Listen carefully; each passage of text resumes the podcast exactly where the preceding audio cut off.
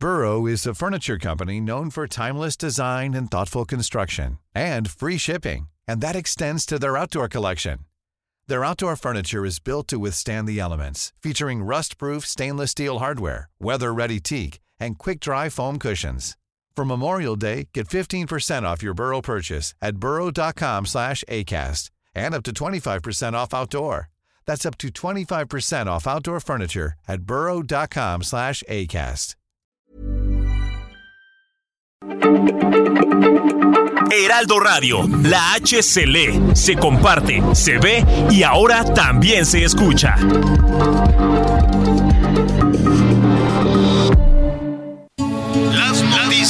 ¿Qué tal? ¿Cómo le va? Buenas tardes. Estás a punto de escuchar Yo soy Javier Alatorre. las noticias con Javier Alatorre. La vamos a pasar muy bien.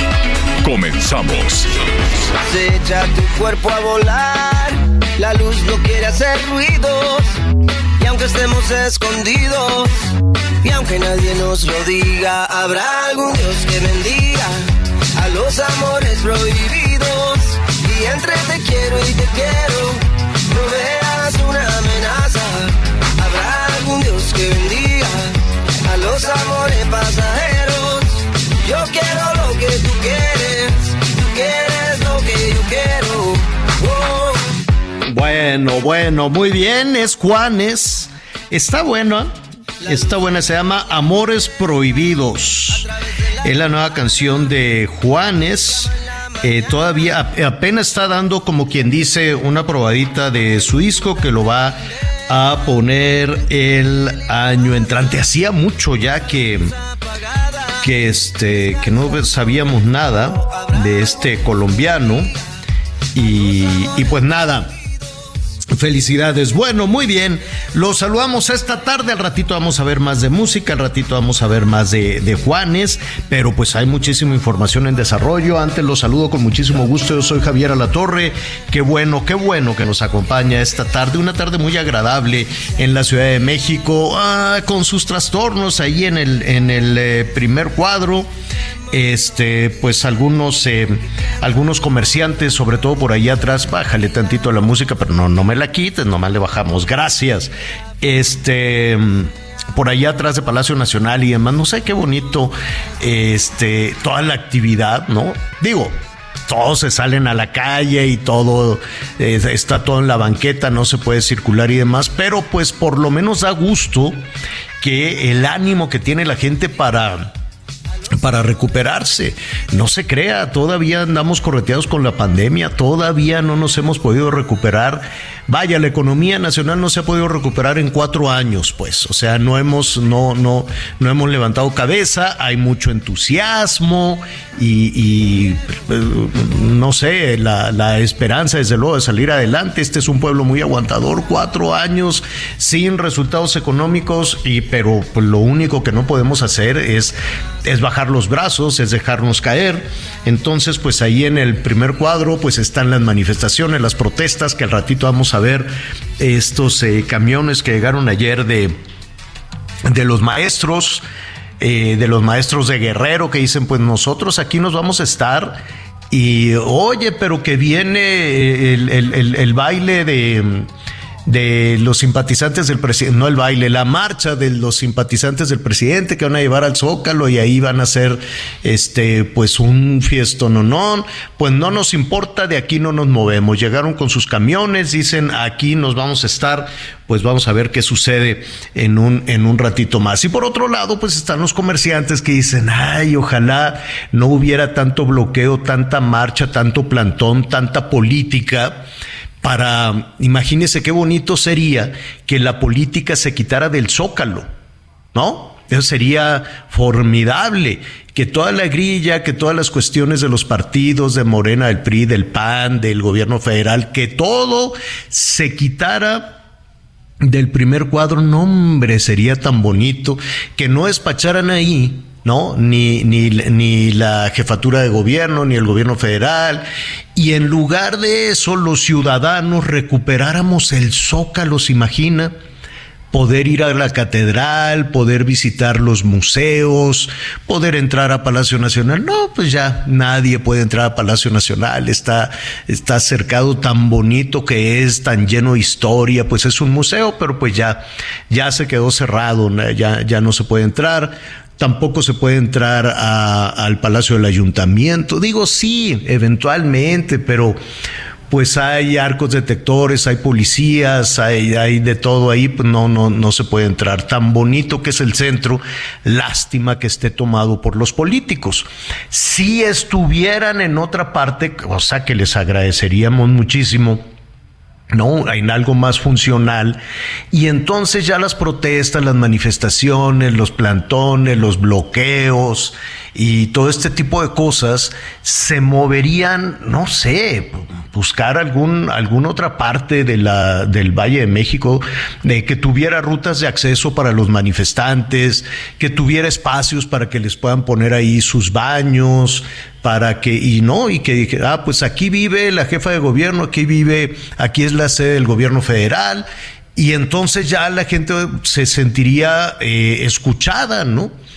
Y se recuperaría para los ciudadanos. Imagínense qué bonito sería pasear por el Zócalo, ir a hacer las compras, que los comerciantes pudieran tener sus tiendas, este, así como las ponen, limpiecitas, ¿no? A las seis, siete de la mañana ya están con las cubetas limpiando las, las banquetas, quitando la basura, y es tan bonito el centro, pero pues no se puede, no se puede vivir porque los políticos se fueron para allá.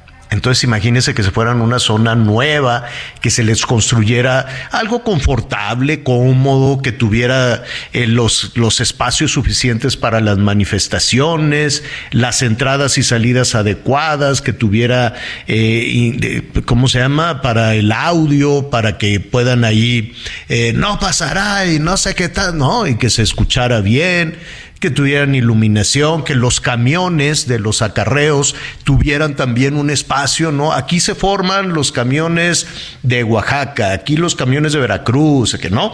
Entonces que todo fuera como un poquito más ordenado y no se trastornara el centro. Igual a los diputados y a los senadores que están ahí en reforma, pues mira, el edificio ese nunca que quedó de terminar, estaría todo dar que se movieran todos también y entonces todas las protestas y lo de la siembra y de marihuana y la compraventa de drogas que se hace ahí en el Senado de la República, pues se hiciera en otra parte. Y entonces recuperar Paseo de la Reforma para los ciudadanos y para los visitantes. Entonces, que los senadores se cambiaran de lugar junto con, con todo respeto, la gente que quiere eh, consumir drogas, pues, pues, está en todo su derecho de hacerlo, pero pues que se fueran junto con los senadores. Es que para nuestros amigos que nos escuchan en diferentes partes del país y también allá en los Estados Unidos, el sitio donde ya la gente sabe que puede ir a comprar marihuana por lo menos y probablemente otro tipo de sustancias, es ahí en el Senado de la República, afuera del Senado ya están así los tenderetes y ahí este, pues va la gente, se fuma su churro de marihuana y cosas por el estilo. Entonces, pues imagínese que todo eso se moviera. No, hombre, pues sería bien bonito. Y entonces si los comerciantes, los pequeños comerciantes, se pueden recuperar, pueden levantar sus ventas. Uh, sería tan bonito, pero pues no, está tomado por la política, está tomado por los políticos y pues no, pues no, tenemos que buscar los ciudadanos otros espacios libres, ¿no? Otros espacios donde no esté la gente peleando, donde no estén picando los ojos, donde no se estén insultando. Qué feo clima han hecho los políticos, ¿verdad? Qué feo, qué feo se llevan, que, que se despiertan así odiando y no, no, no. La verdad es que han hecho, han hecho un asunto muy, muy feo. Oiga, pues al ratito eh, vamos a ver cómo están las cosas en Qatar. Bueno, la de toda la celebración con el Memo Ochoa. Eh, es un penalti, con todo respeto. Eh, a mí pues a mí no me gusta el 0-0. A mí los partidos de fútbol donde no hay goles, pues son francamente aburridos. Debería haber muchos goles, ¿no? Y este, y para eso está el portero, para detener también, ¿no? Un, un, un, un este cañonazo de esa naturaleza como el que detuvo Memo Ochoa. Me parece muy bien, Feliz. Es un porterazo, es un verdadero porterazo, pero nada más. Y el resto de la selección que, no, pues que jugaron muy bien. ¿Y dónde están los goles? No, pero bueno, entiendo que algo hay que celebrar, ¿no? Sobre todo cuando estamos tan de capa caída, ¿no? De, de, que no hay buenas noticias por ningún lado, pues por lo menos celebrar el paradón que hizo de ese, de, de ese penalti eh, Memo Ochoa. Sí me da la impresión de que, de, de, de, que son tales las ansias de celebrar algo que se convirtió en un héroe nacional, ¿no? Ya, yo ayer, por cierto, pasé por ahí por el Ángel a mediodía. Eh, y había un que otro, ¿no? Una que otra persona que se acercaba con, con, su bandera, dijo, pues igual y vamos al ángel a celebrar al, al, Memo Ochoa. Dije, ¿en serio es como para venirle a dar vueltas al ángel? Y había policías y todo, ¿no? Para resguardar el, la, la la, la, columna de la Victoria Alada, el ángel de la independencia, pero sí se acercaron algunas personas. No, no hubo acompañamiento, no hubo suficientes, pero yo sí vi personas que llegaron con su trompeta y su bandera y decían, pues vamos a celebrar en el ángel al Memo Ochoa, no a la selección. Pues es un resultado, con todo respeto, mediocre. Yo, a mí me gustaría que ganaran. Pero bueno, es lo que hay hay que celebrarlo, hay que ponerlo, hay que ponerse este también de buenas. Y fíjese que ayer la, la cónsul en, eh, en mexicana en, en, eh, en, Qatar, la representante de, del gobierno mexicano en la Secretaría de Relaciones Exteriores, se llama Vanessa Calva. Ella es la directora de protección consular y entonces en sus redes sociales dijo, pues ya le dimos ayuda a cuatro mexicanos que fueron al México-Polonia, pero nada más, no, no dijo ni quiénes son ni por qué les ayudó. Y entonces ya después investigando se supo, pues son casos eh, pues que sí llaman que sí llaman la atención. Les cayó la policía catarí que son, pues yo me imagino que son algo serio. A dos los, los detuvieron no porque fueran cayéndose de borrachos, no, pero pues se habían tomado sus copitas y, y pues es pecado en Qatar. Yo digo, pues no estaban tomando en el estadio, ni tampoco estaban tomando afuera del estadio, tomaron, vaya usted a saber, en algún restaurante, en algo por el estilo, y luego se fueron al estadio. Bueno, pues se los querían llevar a la cárcel. A otro se lo querían llevar a la cárcel, a otro mexicano, porque traía los boletos de este de los siguientes partidos de México. Y entonces le decían, ¿cómo? Sí, porque traes ahí, y, qué te importa si son míos, ¿no? Y entonces que como tenía boletos adicionales, que además son de él, boletos de él para los siguientes partidos de México, yo no sé, además te cae la policía árabe y, y cómo saben, a ver, enséñame tus boletos, ¿por qué traes boletos de más? Te voy a meter a la cárcel, pues son míos, voy a ir al partido de, del sábado y también voy a ir al partido del domingo y cosas así. Pues no me importa el calabozo, válgame Dios. Y a otro lo catearon, lo anduvieron ahí manoseando. Y resulta que le dijeron, ¿y por qué traes tanto dinero? ¿Qué te importa? Pues si aquí me voy a estar todo el, ¿cómo se llama? Todo, todo el mundial. Pues yo, yo tengo que pagar. Ah, no, pues a la cárcel también, que porque traía dinero en efectivo. Hágame el refregado favor. Al ratito le voy a decir eh, otro llamado que hace la cónsul en un ratito más lo vamos a poner. Este, o bueno, si tenemos tiempo de una vez para concluir este tema y luego nos vamos a Durango. Aguas con la reventa, les dijeron a los mexicanos. Si hay alguna persona que esté en la reventa de boletos, bueno, puede ser alguna persona que se le acabó el dinero y que dice voy a vender mi boleto, el boleto que yo ya tenía, porque pues necesito el dinero, porque pues aquí todo está carísimo, creo que los pueden meter a un calabozo oscuro.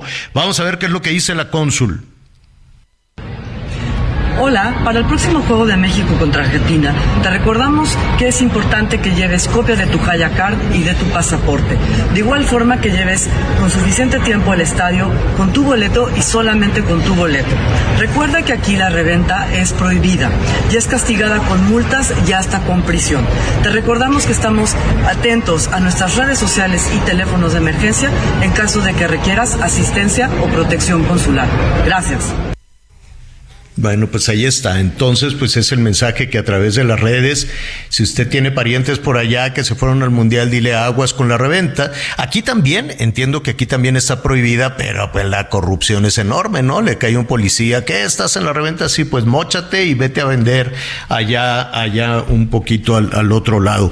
Bueno, un ratito más vamos a retomar también todos estos temas de Qatar, todo lo que les está sucediendo a los mexicanos y lo que está haciendo la responsable de la protección de los mexicanos allá en Qatar. Y vamos a hablar, hubo una versión falsa de que le dieron de latigazos al mexicano que, que metió unas botellas de alcohol. ¿no? Logró de contrabando meter el alcohol y luego lo subió a redes, dijo, eh, eh, miren, aquí tengo eso, y luego decía, no, le dieron latigazos, no es cierto. Eso, eso no, eso no es verdad. Bueno, hay una situación de emergencia que nos está preocupando muchísimo desde ya hace algunos días le hemos estado dando eh, seguimiento, tanto en el noticiero de la noche, en Hechos, como también en este espacio, lo que está sucediendo en Durango, los casos de meningitis. Hasta donde tengo entendido, el, el, el el tema es, es, muy serio, son 62 casos positivos, o por lo menos ese es el reporte que en un momento trataremos de actualizar, y lo lamentable, nueve personas han fallecido. Es, esta, cómo se detonó esta situación, qué se puede hacer ante este brote que ha afectado en su mayoría a mujeres en las instalaciones médicas de Durango. Y, eh, y sobre todo pues abundar un poquito más en, en esta pues en esta situación, en la propagación eh, yo le agradezco a la doctora Iracema Condo Padilla, la secretaria de Salud y directora de Servicios de Salud de Durango. Doctora, muchísimas gracias. Muy buenas tardes. Hola Javier, buen día. A tus órdenes, con el gusto de poder informar a través de tu noticiero de esta situación que está pasando en Durango. ¿Qué, qué fue lo... vamos un poco por desde el principio, doctora. ¿Cómo lo detectaron y, y, y qué fue lo que pasó? Eh, mira, a principios de octubre eh, ingresaron a hospitales del sector salud pacientes con cuadros clínicos compatibles con una meningitis. eh, sin embargo, el comportamiento de estos cuadros clínicos, o sea, los síntomas que empezaron a presentar y la evolución de, de estas pacientes no, era de algo atípico eh, para una meningitis, que la más común o lo, casi siempre se presentan son meningitis bacterianas o virales. En este caso, bueno, eh, llamó la atención el comportamiento y, y que empezaron ¿Cuál, cuál es el síntoma, Pe perdón que, que, interrumpa, de, de esta infección que puede ser mm, bacteriana, como usted nos señala, doctora, pero ¿cómo, qué, qué síntomas presentaban los pacientes? El, el síntoma principal que coincidía en todas las pacientes era un dolor de cabeza intratable, o sea, una cefalea intensa, eh, que a pesar de que les daban analgésico y algunas de ellas estuvieron acudiendo a médicos a particulares, eh, les daban tratamiento y no se les quitaba. Y al contrario, cada vez era eh, más intensa uh -huh. y se agregaban algunos otros síntomas como alteraciones de la visión, eh, náuseas, vómitos, en algunas pacientes fiebre, pero el síntoma en común en todas era este dolor de cabeza tan intenso uh -huh. e intratable. Eso es lo que las, eh, por lo, el motivo por el cual acuden finalmente al hospital. ¿Y eh, qué, qué, les detonó esta situación? ¿Cómo es? El, el común denominador en todas ellas era que habían tenido un procedimiento quirúrgico, la mayoría ginecobstétrico, eh, o sea, cesáreas, eh, en los cuales el tipo de anestesia que se les había aplicado era un bloqueo regional. Entonces, eh, y esa anestesia, esa anestesia estaba contaminada, por decirlo de alguna manera? Hay, ahorita continúan las investigaciones para poder establecer con claridad cuál fue el mecanismo.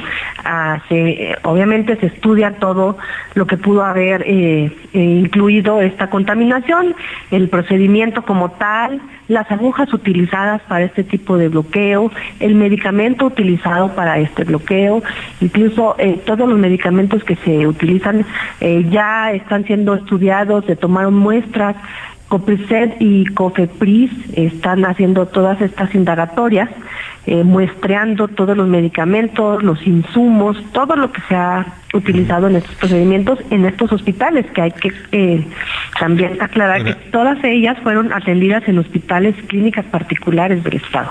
Eh, Iracema, eso es, esa es una cuestión importante.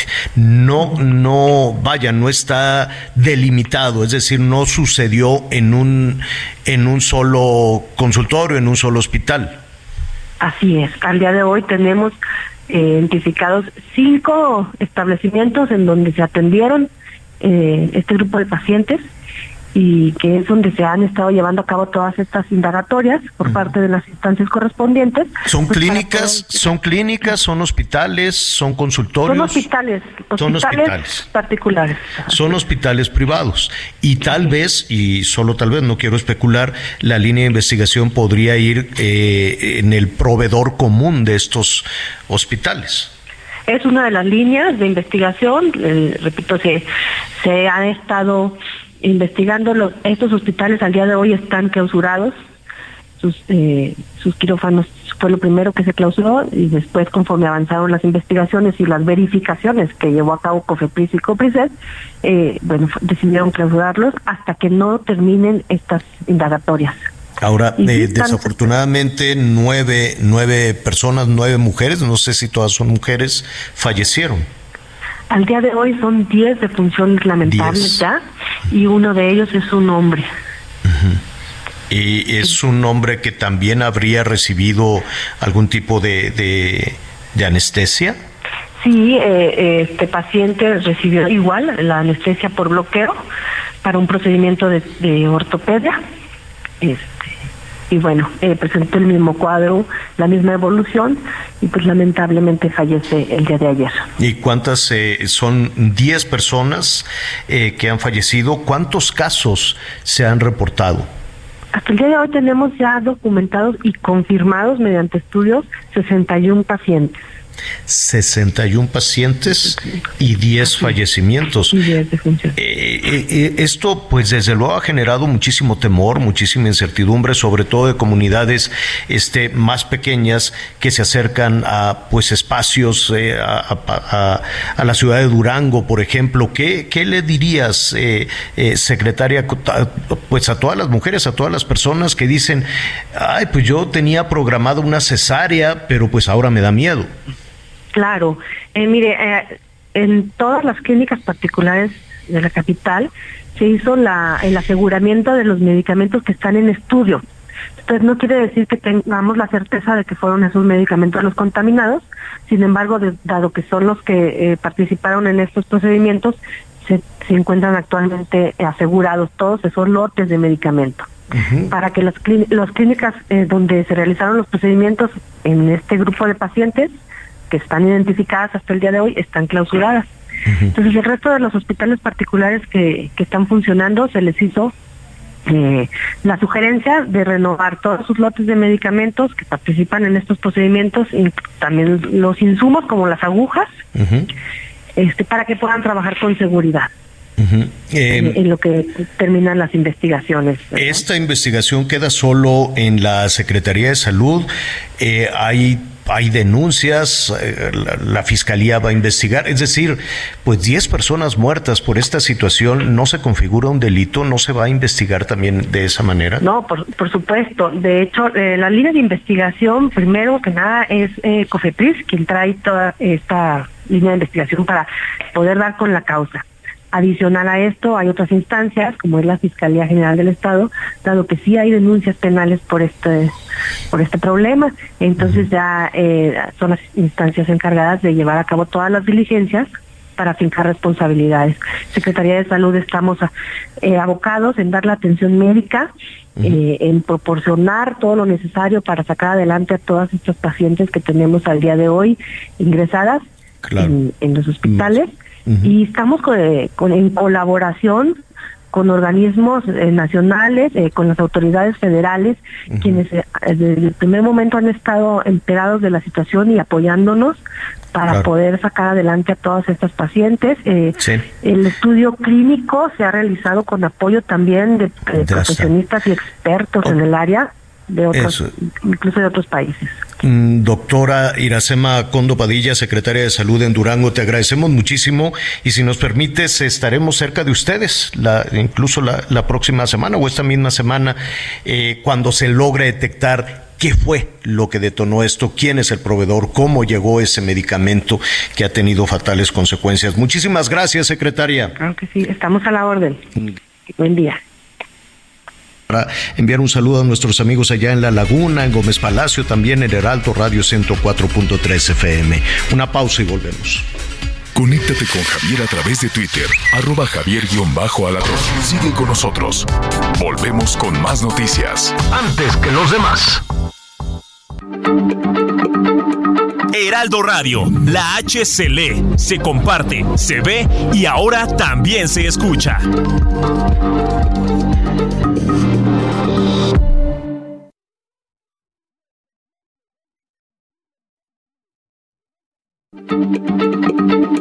Heraldo Radio, la H se lee, se comparte, se ve y ahora también se escucha.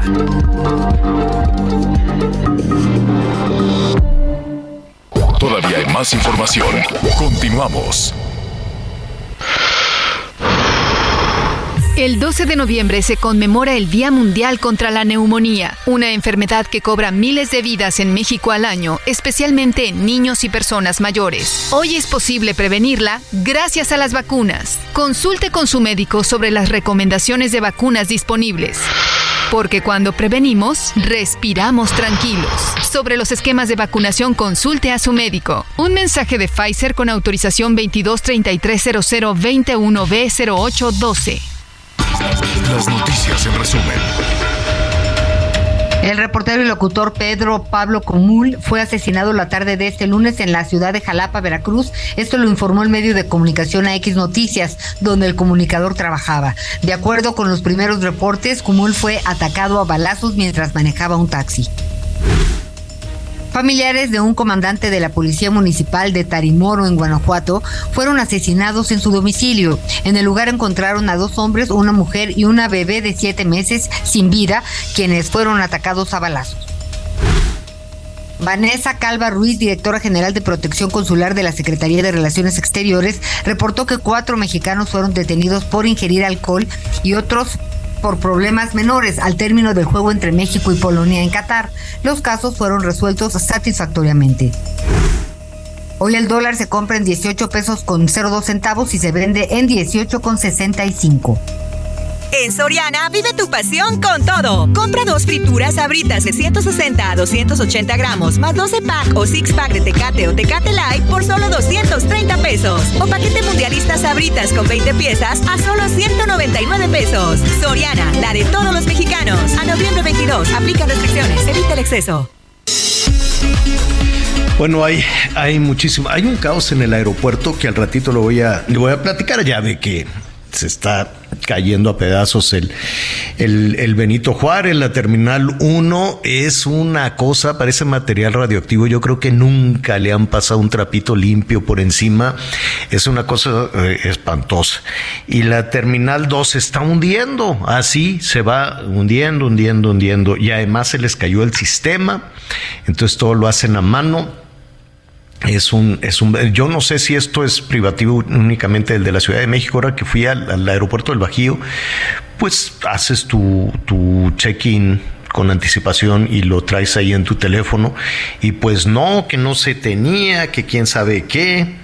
Eh, en fin, y ahora pues se les cayó el sistema y todo lo de migración lo hacen manual. Ya sabe que cuando entran nacionales o, extranjeros, pues están ahí unas personas de, migración y ponen el pasaporte en una maquinita pues que tampoco sirve. Y luego que había este, ¿cómo se dice? Neblina. Bueno, pues es una cosa tremenda. Si es que si tiene programado algún vuelo o está esperando algún pariente o alguien que tenga que pasar con migración, pues paciencia, mucha, mucha paciencia. Oye, Anita Lomelín. Sí, querido. Dime algo. Tú eres así, cuatacha piquete de ombligo de la Claudia Sheinbaum. Ay, no, no, no. Poquitos sí, se llevan bien, ¿no? Sí, digo, he tenido la oportunidad de colaborar en algunos, en algunos programas. Este, no, pero pues también se sientan a platicar, oye Anita, que no sé qué, ¿no? Y está, bien, digo. Esto te lo pregunto porque, este, a ver, eh, ¿cuántos, ¿cuántos matrimonios se, se casó una vez o dos veces.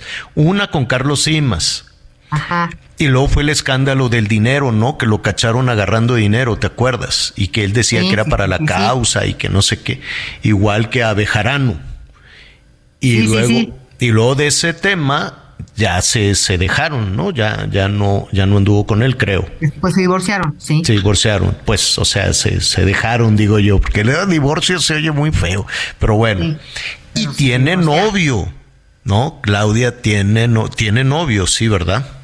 Desde la campaña de, desde la campaña para ser eh, al pues gobernadora, jefa de gobierno de la Ciudad de México, traía a su novio, ¿te acuerdas que trabajamos por ahí? Y entonces yo le dije, y bueno, ¿y qué sigue? ¿No? No, pues me quiero ir de vacaciones porque pues tengo novio, ¿no? Tengo una pareja y pues ahora sí que este pues nos encontramos, ¿no? Ya sabes estas cosas. ¿Y quién, este, es Ya se conocían, ¿no? Ellos se conocieron en pues en la UNAM, ¿no? En la ah, Facultad de Ciencias. O sea, se conocen de, la UNAM en los 80. Y cada quien hizo su vida, ¿no? O sea, hace 40 años, o sea. Hace un chorro. Entonces, ellos fueron compañeros de la carrera y pues bueno, ambos estudiaron física en CU, él iba un año más abajo que ella, este, y pues bueno, una cosa lleva a la otra, fueron novios como un año y tres meses, ¿no? En aquel entonces, este, él es doctor en ciencia física también por la UNAM, especialista en riesgos financieros. Tiene una tesis doctoral y obtuvo el premio Weizmann en ciencias exactas, esto en el 94. y luego de haber sido novios en sus épocas universitarias, pues ¿Y cómo se llama? Finalmente se casó. Se llama Jesús, ¿no? Así, así es. Jesús, Jesús, está arriba. Bueno, se van a casar. ¿Ya te invitaron? Así es. Pues mira, va a ser algo muy sencillo. Todavía no tienen lista de invitados. Solo tomaron la decisión de entrada de que ah. pues van a van a formalizar su relación. Este, y pues bueno, ya tienen un tiempo, ya se conocen desde hace mucho. Ella está muy contenta porque, pues él dice que, ella dice que ha sido extraordinariamente solidario y, empático, ¿no? Sí, la vi en un video, la vi en un video donde canta. La Claudia me cae muy bien, pero canta muy mal. Entonces la vi. Ay, pero hacen un bonito dúo. Ahí se echan sus guitarrazos los dos. Ah, no, la que canta muy bien es la Beatriz. Es así, yo canté con pues ella desde que se volvió desde que se volvió presidente Andrés Manuel, pues la escuchamos una vez y se acabó. No, sí, bueno, luego le, luego le ponemos un poquito de, de la canción. El hecho que se casa Claudia, felicidades. Este, pues, pero ¿por qué? Pues tiene que ser boda grande, ¿no? Ahí en la catedral. No, no, no, no, no. ¿Por qué no? No, no, no. ¿Por qué? Yo creo que más bien nos dirán, pues ahorita ya platicó que se va que sí se Pero ¿qué tiene de malo hacer? ya nos casamos. ¿Qué tiene de malo hacer una boda grande? Yo dije grande, no tiene que ser así para la revista quién. Bueno, si le da la gana salir en la portada de las revistas, pues que salga, ¿no? O cual o pero ¿por qué tiene que ser una boda así pero después de lo después de lo acontecido, no ya ves Digo, pues César Yáñez con su boda, pues ya ves lo que pasó. Y luego, ¿quién más? Santiago Nieto también con su boda, pues que se fue a Guatemala a casar, haya sido como haya sido, pues después dejó de ser este de la WIF, ¿no? Ah, que también fue una bodototota, pero a ver, una cosa es una boda grande y sencilla y otra cosa es una boda ostentosa. Es que sí, el, eh, como que en esta administración todas las bodas han sido malditas. ¿Te acuerdas la boda que hubo en el Estado de México a la que llegó Peña con su novia, que no me acuerdo cómo se llama la novia, y acabaron todos en la cárcel?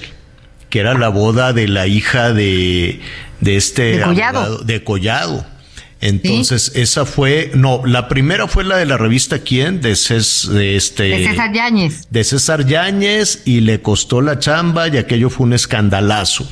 La, la novia de Peña se llama Tania Ruiz, la güera. Ándale, la Tania. Luego fue la boda de, de la hija de Juan Collado. De, Collado, donde llegó Peña con su nueva novia. Y bueno, la boda maldita, todos a la cárcel. Rosario, Collado, todos los que estaban allí en la mesa, los metieron a la cárcel. ¿No? ¿Por qué? Pues no sé. Y luego vino la boda de, eh, de la WIF de este, ¿cómo se llama? El de Guatemala. Santiago Nieto. Del, del Santiago Nieto, y le costó el cargo, le salió carísima la boda, y luego le investigaron la casa. Bueno, total que todas las bodas en esta administración son, son, son malditas, pues ahí sí, igual y sí tienes razón. A lo mejor algo más calladito. Pues felicidades a Claudia, qué bueno que... que, Mira, se, quieren mucho, este, él a veces la acompaña a las giras los fines de semana. Yo lo he visto un par de veces, pues llegar a la oficina este, muy sencillo, muy discreto, muy prudente, ¿no? Jesús María Tarríbar Unger. Después de 30 años, de una pausa de 30 años. Tarriba, será de Sinaloa. Yo conocía a unos Tarriba de Sinaloa, pero no sé si si sea de por allá, igual y sí. No, se me hace que no. pero pues bueno, ahora nos enteraremos de todo. Bueno, pues vamos viendo. Bueno, muy bien, pues este, ya si, si, si nos invitan, si te invitan, pues nos dices, ¿no? Pues y ya que te den más, que te den más boletos. Ay, no. Que te den más boletos, dile, ¿me puedes dar una mesa de 10? Yo creo que no nos van a invitar a nadie. ¿Por qué no? Que te den una mesa de 10, eso, Oye, eso fíjate que desde que era desde que estaba en la campaña para jefa de gobierno, decía que quería unas vacaciones. Mm. Y ah, pues en la luna de miel. Pues en la luna de miel que las pues Yo creo que ahora por eso bueno. a lo mejor me escapo y pues me tomo yo también, un fin de yo, semana largo. Yo también quiero vacaciones desde que arrancó esta administración, nada. Oiga, bueno, ya le comentábamos en información en eh, desarrollo, hay muchísima, hay actividad en la Cámara de Diputados. Aquí le hablábamos este, desde luego como ciudadanos, pues nos ha llamado mucho la atención este tema de la reforma electoral. ¿Hasta dónde se tiene que cambiar? ¿Qué se tiene que cambiar? Aquí hemos platicado con eh, algunos eh, legisladores, ¿no? Tanto de oposición como de Morena. Eh, entiendo que la, la propuesta pues era de un trabajo enorme porque había por lo menos 100, por lo menos 100 iniciativas que se tenían que revisar para avanzar en tener un sistema mucho más sano, más sólido, más transparente, menos caro probablemente de en, el proceso electoral. Había también algunas luces eh, de alerta, ¿no? En el sentido de que si se quería tener control del árbitro electoral, si se quería pues de que el gobierno tuviera en sus manos la organización, el, ¿no? El, recibir los votos, el contar los votos y el decir que ganó, como le hacía el PRI en su momento. ¿Qué está pasando hoy?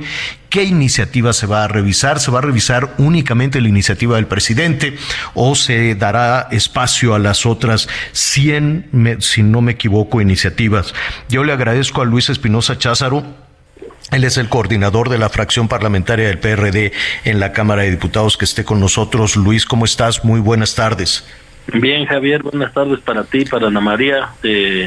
con el gusto de siempre aquí en tu espacio. Al contrario, Luis, yo me, quedé platicando incluso contigo y con algunos legisladores eh, también del PAN que la intención era revisar todo con el tiempo que, que se llevara a revisar aproximadamente 100 iniciativas.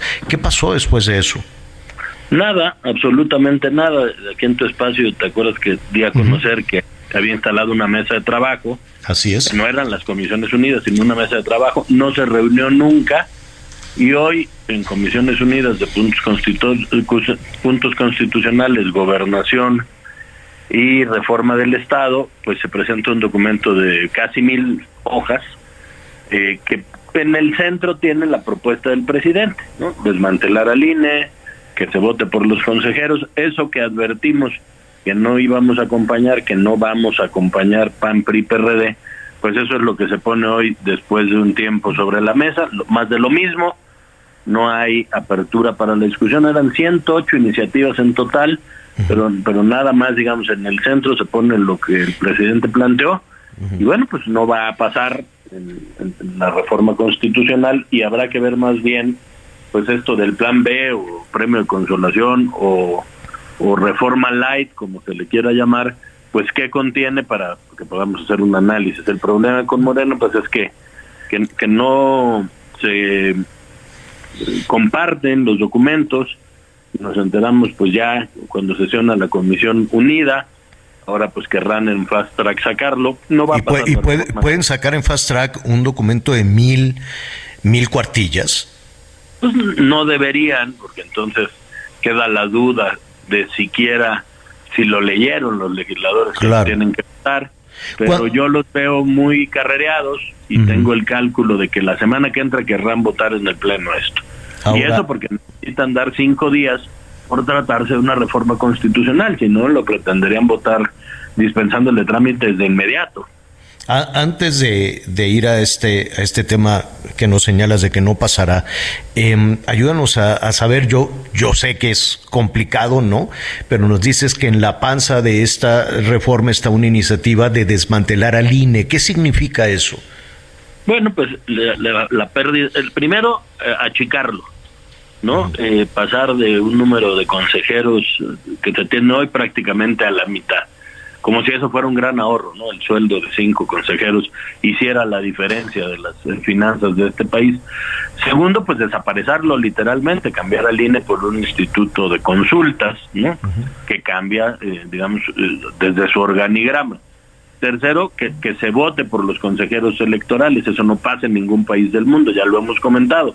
Y cuando digo ningún país del mundo, no es ningún país del mundo democráticamente avanzado ¿Y por qué, por qué no es bueno? Yo, yo, em, yo sé que cuando a un ciudadano le dicen, oye, tú quisieras elegir a los consejeros, pues todo el mundo te va a decir que sí. Yo, yo entiendo pues lo que tú nos quieres decir, pero ¿dónde está el riesgo?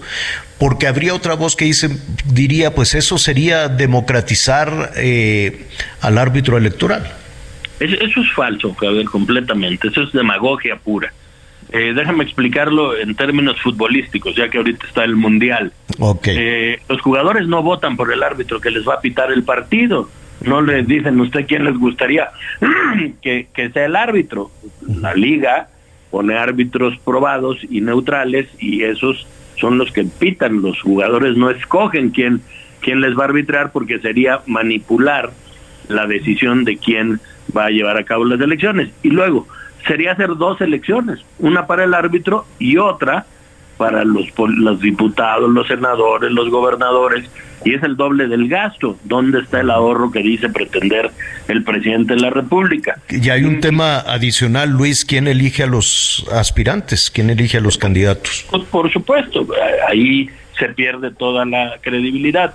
Aquí te doy otro ejemplo muy claro una persona insaculada, el mejor de los ciudadanos con las mejores intenciones, no tiene la expertise para llevar a cabo una elección en un país de 130 millones de habitantes. Es un mundo de trabajo y de conocimiento que se requiere. Por eso hasta ahora las elecciones han funcionado, porque quienes están ahí pues tienen años en la parte de, vida democrática del país y no son ningunos eh, improvisados. Insisto, no es de buena voluntad, es de capacidad y experiencia. Eh, ¿qué, puede pasar eh, entre esta semana y la semana que, que viene? No sé si cuando dices que la oposición votará en contra, eh, ¿estás incluyendo al PRI? Sí, por supuesto. Nosotros dimos una conferencia de prensa la semana pasada, Rubén Moreira, Jorge Romero y yo, y claramente dijimos, la propuesta del presidente en sus términos no va a pasar. Entonces sí, me atrevo a incluir al PRI, lo ha dicho Alejandro Moreno, lo ha dicho Rubén Moreira, lo constitucional no va a pasar. Y si lo secundario viene en el mismo sentido, aparte que es inconstitucional porque no pudieron modificar la constitución y lo modifican en lo secundario, pues eh, aparte de ser inconstitucional no tiene los alcances que se pretendían. Desconozco, te lo digo con toda franqueza, que estén planteando en sus leyes secundarias, en su plan B, no lo han puesto sobre la mesa, pero por estos tiempos y con estas formas difícil será que haya un consenso porque pues ellos más bien parecen ir a la matemática pura y decir, para una reforma secundaria no necesitamos la mayoría calificada, entonces saquemos la mayoría simple y, y dejemos esto. Y ahora yo he escuchado también al presidente del Senado decir que hay que revisar con detenimiento esto, o sea, que pase una ley secundaria en la Cámara de Diputados tampoco significa que ya pasó en el Senado de la República. Eh, ¿Cómo andamos de tiempos? Eh, ¿Esto se, resuelve, se define la próxima semana, se define en diciembre, se define este año? ¿Qué, qué, cuál es tu pronóstico? Mi pronóstico es que Morena tiene prisa, lo digo con toda responsabilidad. Yo calculo que si suben lo constitucional, solo darán los cinco días a partir de ahora y eso nos llevaría a inicios de la semana que entra. O si deciden pasar lo secundario, pues también como el periodo termina el 15 de diciembre, querrán sacarlo de Cámara lo más pronto posible, porque todavía faltaría que el Senado la analice y en su caso la apruebe o la regrese con modificaciones. En el caso el segundo, pues ya estaremos muy apretados con los tiempos por el fin del periodo eh, ordinario que concluye el 15 de diciembre pues estaremos muy pendientes de lo que suceda por lo pronto en las próximas horas, Luis, y te agradecemos muchísimo esta comunicación. Luis Espinosa Cházaro, coordinador de la fracción del PRD en la Cámara de Diputados. Gracias, Luis. El agradecido soy yo, que estás muy bien. Gracias.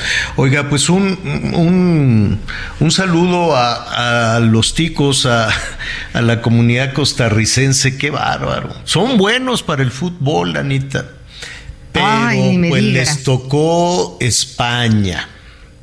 Ay. La mismísima España. 5-0. 5-0. o 6. Déjame ver. Déjame, ¿No fue 6-0? De, de, déjame actualizar si ya vamos 6-0 o 5-0. Estamos pues, mira, ya si quieres, eh, déjala en el 5 para que no tiempo, sea tan gacho. ¿no? Minuto 40 y ya, ya están por terminar. Estamos en el minuto 45 del segundo tiempo y no, bueno, les pasaron por encima. Durísimo, durísimo. Y bueno, no es de extrañar, ¿no? No, no, no es de extrañar. España, pues es uno de los grandes favoritos. Y qué goliza sobre Costa Rica en Qatar. Este 5-0, no 6-0. 6-0 ya en el último minuto. 6-0 en el último minuto, anda uno ahí con el ojo al gato y otro al garabato, pero pues qué, qué barbaridad. 6-0, eh, pues sí, España es un gigante. España, este, pues hay quien decía, no, pues yo tengo ahí a, a, a, los franceses como favoritos, hay quienes tenían a los argentinos, yo tengo España, la verdad, pero pues vamos viendo, vamos viendo y pues en este debut estuvo bárbaro, verdaderamente bárbaro. 6-0 eh, el, partido ya con gol en el último minuto. Al ratito le voy a ofrecer todos, eh, absolutamente todos los, los detalles de esta goliza. Pues espectacular, espectacular, verdaderamente al rato ya, pues eh, está, es, fue un tsunami un tsunami, Ay. la marea roja le dicen. Bueno, pues eh, así están las cosas en el Qatar. Por cierto, eh, al ratito, a ver si, si podemos platicar otra vez con Casarín, porque ah, como hay novedades. Uno, los mexicanos, ya le adelantaba hace unos minutos, los mexicanos cuatro. A mí me parece un exceso de la policía esta eh, árabe, de la policía catarí, que te anden revisando cuántos boletos tienes. Pues estos son, tra los traigo aquí conmigo todos también que no se ande paseando con los boletos y ya se los andaban, eh, lo andaban metiendo a la cárcel ahí a, a, un muchacho porque tenía sus, sus este, boletos y otros porque andaban con unas copitas, pero no es que se cayeran.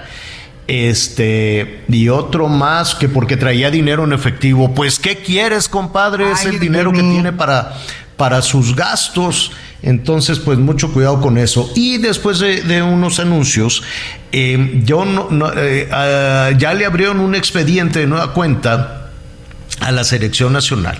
La FIFA le dijo, síganle como van con sus aficionados y con el grito este de ¡Eh! ¿no? Cada vez que va a despejar el, portero. Pero lo volvieron a. Pues yo no los oí, ¿tú sí?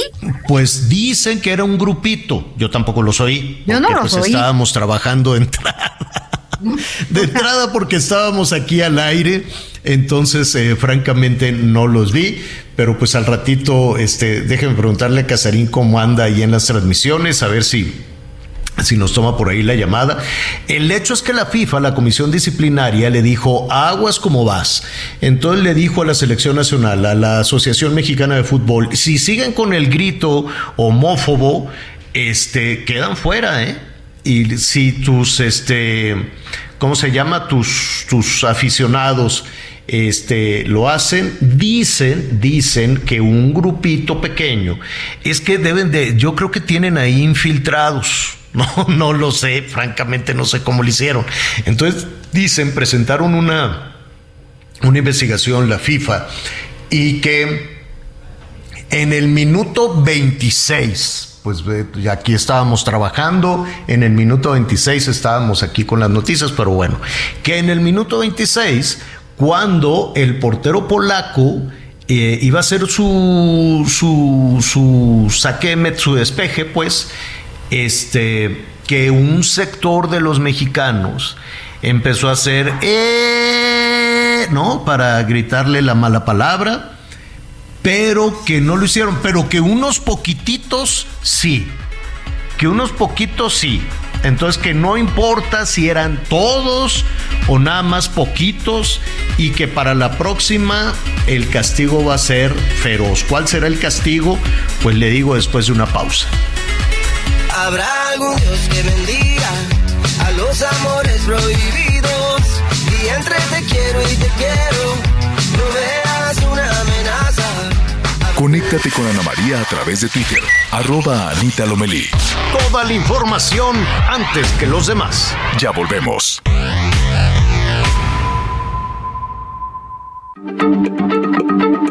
Heraldo Radio, la H se lee, se comparte, se ve y ahora también se escucha.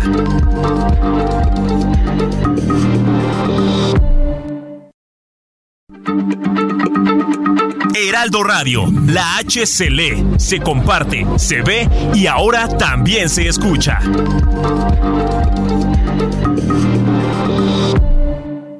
Todavía hay más información. Continuamos. La batalla entre la comida saludable y la chatarra. Oye, mi amiga, vente conmigo. Si tienes antojo, yo te voy a llenar. Claro que te llena. ¿Pero de qué? ¿Pura chatarra te vas a meter? Pero mira mis colores, estoy llena de sabores. ¡Qué cínico! Eres puro químico. Mejor una botana bien natural. Pura vitamina que te nutre de verdad. Dame un momento, mira quién llegó. Solo un instante y te lleno de sabor. Comida industrial con sabor artificial. Come de más y la pagarás. ¿Ya previste? ¡Ya existe! Gobierno de México. Muy bien, muy bien. Bueno, pues ya, ya estamos de nueva cuenta con usted. Es que mire, estaba yo aquí haciendo sumas y restas em, de cuánto cuesta el Bitcoin. ¿Te acuerdas, Anita, que este, te acuerdas, Anita, que hace, pues hace poquito eh, fue, eh, tuvimos aquí una conversación en la Cámara de Diputados, pusieron un, un tenderete para que los legisladores compraran su Bitcoin. Y podían comprar fracciones o podían comprar su Bitcoin completito. Esto habrá sido hace, ¿qué quieres? Cinco meses, seis meses, más o menos, ¿no? Fue como en abril. Sí, más, no, un poquito más. Yo creo que la senadora Indira Kempis buscaba promover el uso de las criptomonedas. La Indira dijo, sí, compren, compren. Y entonces ahí fueron unos senadores. Compraron un Bitcoin, te costaba en ese momento alrededor de 60 mil dólares, el completito, que es algo así, al tipo de cambio de hoy, pues estamos hablando de un millón doscientos mil pesos. Podías comprar cachitos, digo, fracciones, o seguramente hubo senadores que dijo, pues dame cuatro, ¿no? O sea, pues había un cajero, ¿te acuerdas que habilitaron un cajero? Había un cajero. De bitcoins, ajá. Entonces, hágase de cuenta que hace tres, cuatro meses, ¿no? Usted pagaba un millón doscientos mil y le daban un bitcoin entonces, hoy ese Bitcoin de un millón doscientos mil, si ya lo quieres cambiar, te dan del millón doscientos mil, en este momento te dan trescientos mil. O sea, le perdiste casi un millón a la inversión. Ándale.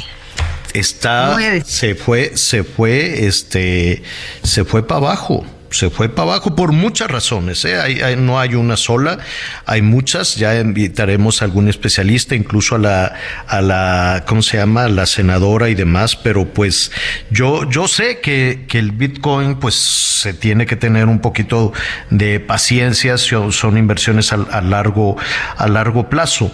Entonces, pues sí, de 60 mil, pues bajó a, a, ¿cómo se llama? A 15 mil. Qué horror, oye, qué... De 60 mil dólares, uno en este momento pues baja más o menos a 15 mil. Y esto se lo digo rápidamente antes de ir con nuestro siguiente invitado, porque estaba viendo que eh, El Salvador, en información que está en desarrollo, ya se convirtió ya de manera oficial en el primer país del Hiring for your small business? If you're not looking for professionals on LinkedIn, you're looking in the wrong place. That's like looking for your car keys in a fish tank. LinkedIn helps you hire professionals you can't find anywhere else, even those who aren't actively searching for a new job but might be open to the perfect role. In a given month, over 70% of LinkedIn users don't even visit other leading job sites. So start looking in the right place. With LinkedIn, you can hire professionals like a professional. Post your free job on linkedin.com slash people today. Mundo en adoptar el Bitcoin como moneda de curso legal. Envió ya al Congreso la iniciativa de ley para la emisión de bonos de inversión en criptomoneda. Entonces el gobierno de El Salvador va a invertir en criptomonedas. Este, pues es complicado. Habrá que, vamos a buscar al presidente de El Salvador para que nos diga, oye, ¿lo vas a hacer porque ahorita está muy barato? Porque bajó mucho o, qué vas a hacer con los que compraste en su momento. No se desespere, no se desespere, así es el juego, así es el juego de las criptomonedas, así como ha caído muchísimo, pues también puede, puede este, recuperarse.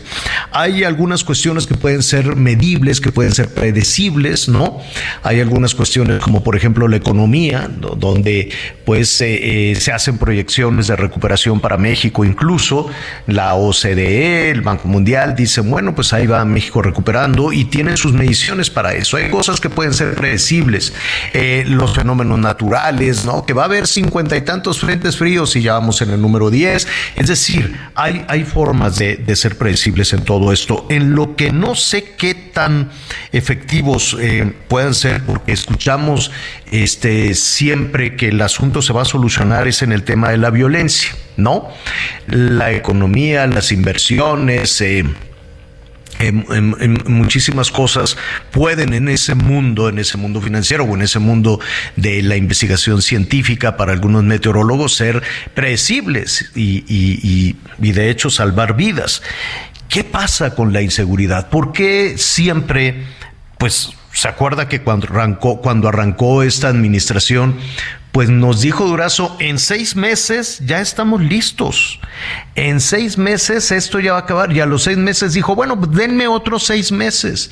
Y luego tiró el arpa y se fue a Sonora que está ardiendo también. Y cada mes con mes estamos viendo que las cifras de inseguridad, por ejemplo, lo de octubre, fue un asunto este, terrible. Vamos a platicar en este... Eh, momento para revisar también algunas de las cifras con Francisco Rivas, a quien le agradecemos muchísimo que, que, nos acompañe, director del Observatorio Nacional Ciudadano. Francisco, ¿cómo estás? Buenas tardes. Mi querido Javier, siempre un gusto saludarte, Ana María, un gusto saludarte y a tu auditorio. Buenas tardes. Gracias. Quisiéramos, eh, pues siempre creer, ¿no?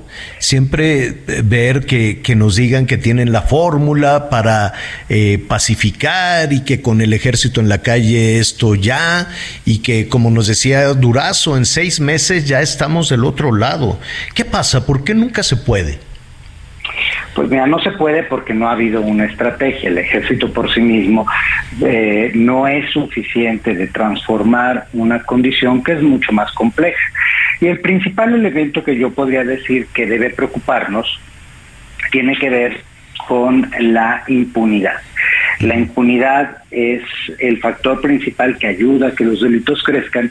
Y si volteamos a ver en esta administración, hay este error de presumir que los eh, delitos van bajando porque hay menos carpetas de investigación. No, hay menos carpetas de investigación porque no se está trabajando.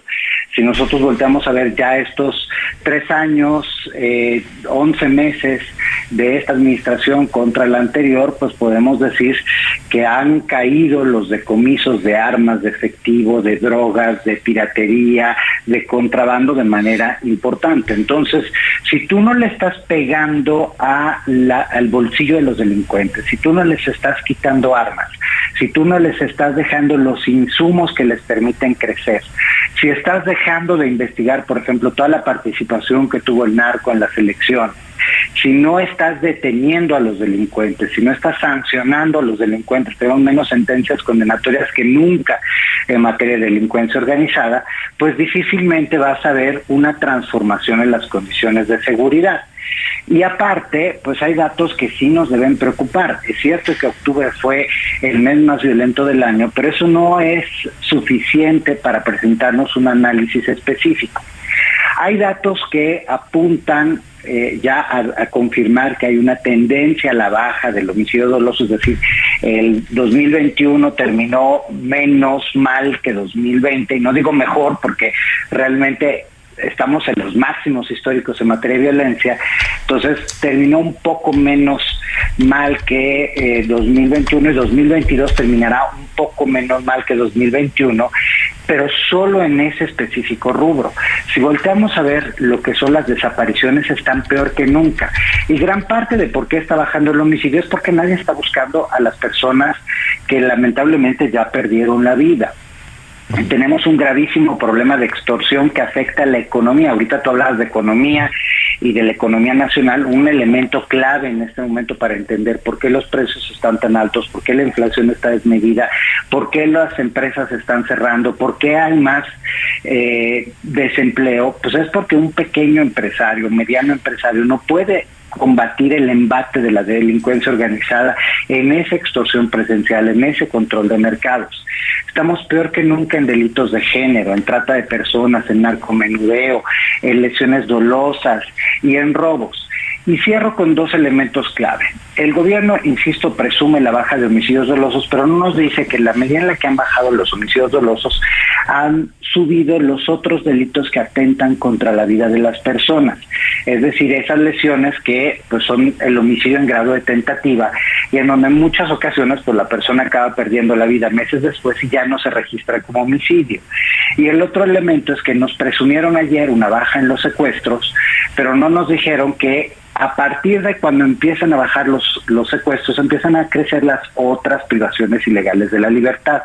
Es decir, eh, hubo un cambio en los registros que están haciendo esta autoridad sobre las personas que están siendo secuestradas y si nosotros comparamos las dos líneas de tendencia y comparamos los porcentajes, podríamos decir que desde el inicio de esta administración han secuestrado o por decirlo como ellos lo quieren decir, han privado de su libertad a más personas que en el sexenio pasado. Qué terrible, qué terrible lo que estamos escuchando, porque además eh, cuando pues vemos, yo sé que no es una cuestión personal, no es deliberado que Rosa Isela diga sí, que no, o sea, quiero suponer que, que hacen hasta hasta donde pueden, ¿no? Hasta, hasta la, la, capacidad que tengan para, para esto. Pero cuando te ponen cifras, números, unas flechitas para arriba, luego otras flechitas para abajo, y entonces con optimismo te dicen, bueno, pues es que octubre 2.776 homicidios. Qué cosa macabra, Francisco. 2.776 homicidios. Dice, ah, no, pero en noviembre, mire, ya tenemos como poquito menos. Y, y eso parece pues no sé, parece como una cuestión de, optimismo. Eh, así es, es decir, 2.776 homicidios, ¿es normal para un país? No, no es normal. De hecho, México tiene de las tasas más altas de homicidio doloso. Pensemos esto. Es cierto que este gobierno heredó una situación de violencia. Eso no podemos negarlo. El gobierno de Peña descompuso lo que se había logrado recuperar hacia el sexenio de Calderón.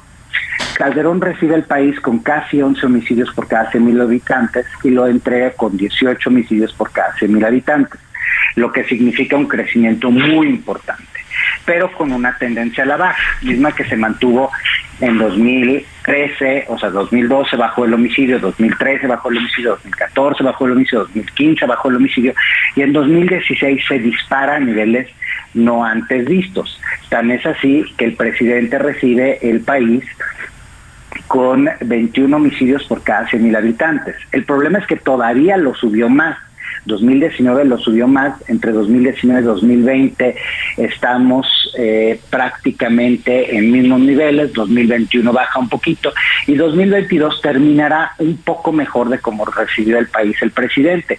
Nada más que, pues, insisto, son cuatro años para llegar a donde estábamos, pues no es un éxito. Y eso sin considerar todos los otros delitos que están en máximos históricos. Vuelvo a insistir sobre el tema de la extorsión, porque la extorsión también mata, mata personas como mata negocios, como mata familias de hambre, como mata comunidades completas. Y no hablemos de, insisto, de las desapariciones. Oye, tenemos más desapariciones en este sexenio que en toda la historia del país junta. Entonces, eso pues, no pueden ser buenas noticias. Yo creo que sí hay un error grave, que es un error de entendimiento. El gobierno federal insiste en que está yéndose a las causas, lo que es absolutamente falso. Transferencias económicas no significa programas sociales. Y transferir dinero a grupos vulnerables no es suficiente para erradicar los problemas que generan la violencia. ¿Por qué se cometen delitos? Porque se puede, porque no hay policías que detengan los delitos, porque no hay fiscalías que investiguen los delitos, porque, insisto, los delincuentes tienen más dinero y más drogas y más armas y más productos ilícitos que antes porque se meten en las elecciones y nadie los investiga ni los sanciona. Entonces, sí hay un problema a la base que es la impunidad, hay un problema a la base que es la falta de una estrategia y hay un problema a la base que es hasta conveniencia política. Sí, que sea, que sea prioridad, ¿no? Que sea prioridad incluso para la conveniencia política. Efectivamente, y aquí, por ejemplo, datos muy preocupantes es el gobierno federal apoya a los gobiernos de que son aliados y sanciona a los eh, a los eh, gobiernos de oposición. Eh, y Zacatecas es un muy buen ejemplo. A partir de los problemas que han habido entre el presidente y, los el senador Monreal, Zacatecas, hoy tú vas por Zacatecas en las carreteras no hay Guardia Nacional y si hay alguna presencia no hacen absolutamente nada. Y no es porque no quieran hacer es que pues un militar obedece eh, obedece órdenes. Un militar no va a hacer nada que no le digan que no puede hacer. Y ese es uno de los problemas principales de la militarización tener a gente que solo sabe obedecer pero que no sabe tomar decisiones en situaciones críticas como la seguridad de nuestro país. Anita Lomelite quiero preguntar Anita Gracias, gracias Javier. Pues escuchando todo lo que lo que están comentando, pues la pregunta sería, Francisco, y el tema de las mujeres, ¿no? Eh, pues se conmemora este, este, esta semana justamente el Día Mundial, el Día Internacional para eliminar la violencia contra las mujeres y pues es un tema que, que nada más no le damos al clavo, ni con las alertas de violencia de género en casi 20 estados, me parece, de, del país, eh, pues siguen matando a las mujeres, ¿no? Nos siguen matando por el hecho de ser mujeres, pues ahora la estadística está en 10.5 en un día. ¿Qué pasa en este sentido? Mira, ahí hay un gravísimo problema y creo que ningún gobierno ha hecho con seriedad su trabajo. Y ninguno, no hablo solo de este, sino también de los anteriores. Las alertas de género han sido una estrategia absolutamente cosmética y de muy poca sustancia para atender el problema. Porque si tú quieres atender el problema de violencia de las mujeres, tienes que trabajar con la comunidad, tienes que trabajar con esa cultura que permite el ejercicio de la violencia. Un robo se comete en una sociedad en donde hay hambre, en donde hay policías que no funcionan, en donde hay desigualdad económica, en donde hay marginación. Una violencia de género se comete en todos los niveles socioeconómicos y no está ligada a una necesidad económica, una necesidad este, de resolver un problema, sino más bien está anclada a una cultura que permite la violencia contra las mujeres. Por eso tienes, insisto, violencia en los niveles más altos económicos de nuestro país como en los más bajos. Y en las comunidades, incluso, pues eso está arraigada a usos y costumbres. ¿Qué se debería hacer? Pues trabajar precisamente con el sector educativo, con el sector social, con las empresas, con eh, el sector salud, para generar alertas tempranas y detectar tempranamente la violencia que sufren las mujeres. Porque una mujer que acude a la policía o que acude a un ministerio público es porque ya la golpearon, es porque ya la violaron o es porque ya hubo un intento de homicidio en contra de ella por su condición de mujer. Y los que esperábamos que con la pandemia, con el final de la pandemia, eh, los niveles de violencia en contra de las mujeres retomaran, o sea, regresaran un poquito hacia abajo, pues no, nos equivocamos. Hemos visto que sigue aumentando esta violencia porque no hay nadie que la atienda y porque obviamente cuando cancelaron las estancias, cuando redujeron el dinero para las fiscalías, pues las mujeres están más endebles y la violencia la tienen en casa, porque quien las mata, quien las viola, son sus compañeros, son sus amigos, son sus parejas, son sus familiares. Qué, qué, qué, difícil tema. Nos gustaría eh, continuar con este asunto también de género, que es, que es este, es terrible, es complicadísimo también. Eh, Francisco, pues mira, quisiéramos desde luego que Mira, uno, yo, yo me quedo escuchándote, pues me quedo con esta idea de que, por ejemplo, la salud nos dijeron que el año entrante, que ya en el 23 ya va a haber medicinas al 100% y que vamos a tener el de Dinamarca. Nos dijeron que ya que el 23 y falta un mes para, para eso. Ojalá también la seguridad fuera como en Dinamarca, ¿no? Ahora que me decías, ¿cuántos son más o menos cada 100 mil habitantes en México? En México en este momento son más de 22, son casi 23 homicidios casi mil habitantes. El promedio de países europeos, siendo España el país más violento, es menos de 3 homicidios por cada 100 mil habitantes. El, eh, Dinamarca, estuve revisando rápidamente, tiene 0.9, ni siquiera uno por cada 100 mil habitantes. Tuvo 55 homicidios en la más reciente medición creo que la del año pasado. 55 homicidios eh, en un año. Exactamente. 55 en un año y nosotros 2.700 en un mes. Mira, el año pasado en Italia, o sea, 2021 en Italia terminó como un año en donde la gente se arrancaba las vestiduras porque en todo el año hubo 250 homicidios en todo el país, en todo el año. Y una de las cosas que señalaban, que eso es lo más preocupante en el caso de Italia, es que esos 250 homicidios, más de 200 eran homicidios, eran feminicidios, o sea, es decir, que tuvieron aproximadamente 50 homicidios relacionados con comportamientos delictivos y 200 relacionados con violencia de género, que es espeluznante, pero que no se, pero que es lo que ocurre en nuestro país en, en 20 días. Entonces, sí es lo que no deberíamos permitir.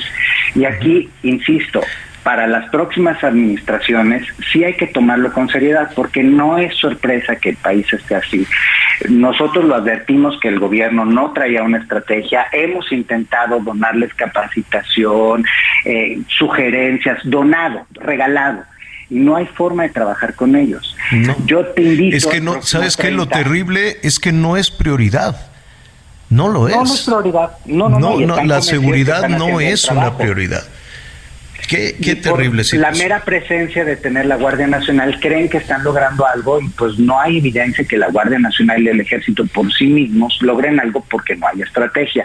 Yo te invito a que el próximo 30 vamos a presentar un estudio muy completo sobre extorsión que incluye también la extorsión que cometen las autoridades, porque lamentablemente no solo son los delincuentes los que están extorsionando a los ciudadanos, sino también son las autoridades. Ah, claro. También hay sindicatos que operan como extorsión, eh, extorsionadores y es abarcar los varios fenómenos porque lo que queremos llegar al próximo año es a una propuesta de una ley general para poder erradicar este fenómeno delictivo y esta es la primera parte de un trabajo muy importante que estamos intentando hacer y que el 30 de noviembre estaremos presentando. Ahí lo vamos a, estar, que, lo platicamos el mismo 30, tú nos dices. Encantado. Padrísimo, porque mira, te extorsiona el criminal, el delincuente, el policía, el funcionario, vaya, hasta de un call center.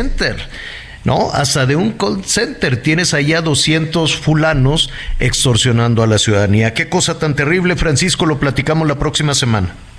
Te mando un abrazo muy fuerte, Javier, Ana, y a su auditorio. Los datos de entidad selectiva están en nuestra página para que analice cada quien lo que está sucediendo y no sea un tema de me crean a mí, sino que ahí están los datos del mismo gobierno. Muchas gracias. La, la página del Observatorio Nacional Ciudadano. Muchísimas gracias, Francisco. Bueno, ya, ya, se nos fue. Sí, es, es una cosa insólita, sobre todo porque lo vamos normalizando, lo vamos normalizando un día sí y otro también. Pero mire, tuvieron eh, Dinamarca, ¿no? Que, que es la aspiración mexicana en salud y eso, tuvieron 55 en un año y nosotros casi 3 mil en un mes. En un mes. De ese tamaño es la violencia en nuestro país. Tenemos más información de los estados del país las 8.39 de la mañana de este martes se registró un sismo de magnitud 6.2 al sureste de Tijuana y en algunas zonas de la ciudad fronteriza se percibió con una magnitud de 3.5. Más tarde, a las 11.29 de la mañana, se reportó un segundo movimiento telúrico de magnitud 2.9 con epicentro en el Valle de Mexicali, mismo que fue perceptible en Tijuana. De acuerdo a Protección Civil del Estado, no hubo estructuras dañadas u otro tipo de afectaciones por el sismo. Sin embargo, en Palacio Municipal de Tijuana suspendieron labores tras el segundo sismo y reanudarán actividades hasta mañana miércoles en su horario regular. Esta es la información desde Tijuana, Baja California.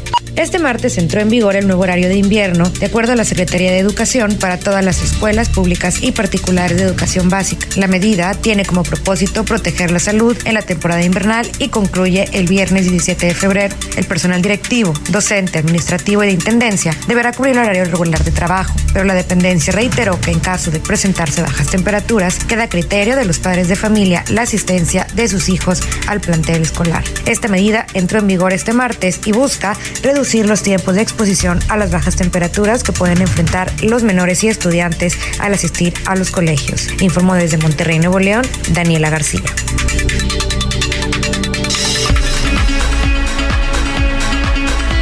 Pues bueno, recordemos que Hoy es el Día de la Armada de México y se conmemoran los 197 años de que se consolidó la independencia de México, pues gracias, como decían en el discurso hace un momento, al patriotismo de los marinos y a las tropas españolas que se rindieron en San Juan de Ulúa, esto en Veracruz, por cielo, mar y tierra. Un abrazo cariñoso pues a la Armada de México, que la verdad pues son queridos y admirados. Con esto hacemos una pausa, pero enseguida estamos de regreso en las noticias con Javier Alatorre. Cada vez que te busco te vas y cada vez que te llamo no estás. Es por eso que... Conéctate con Javier a través de Instagram. Instagram. Arroba javier Sigue con nosotros. Volvemos con más noticias. Antes que los demás. Heraldo Radio, la H se comparte, se ve y ahora también se escucha.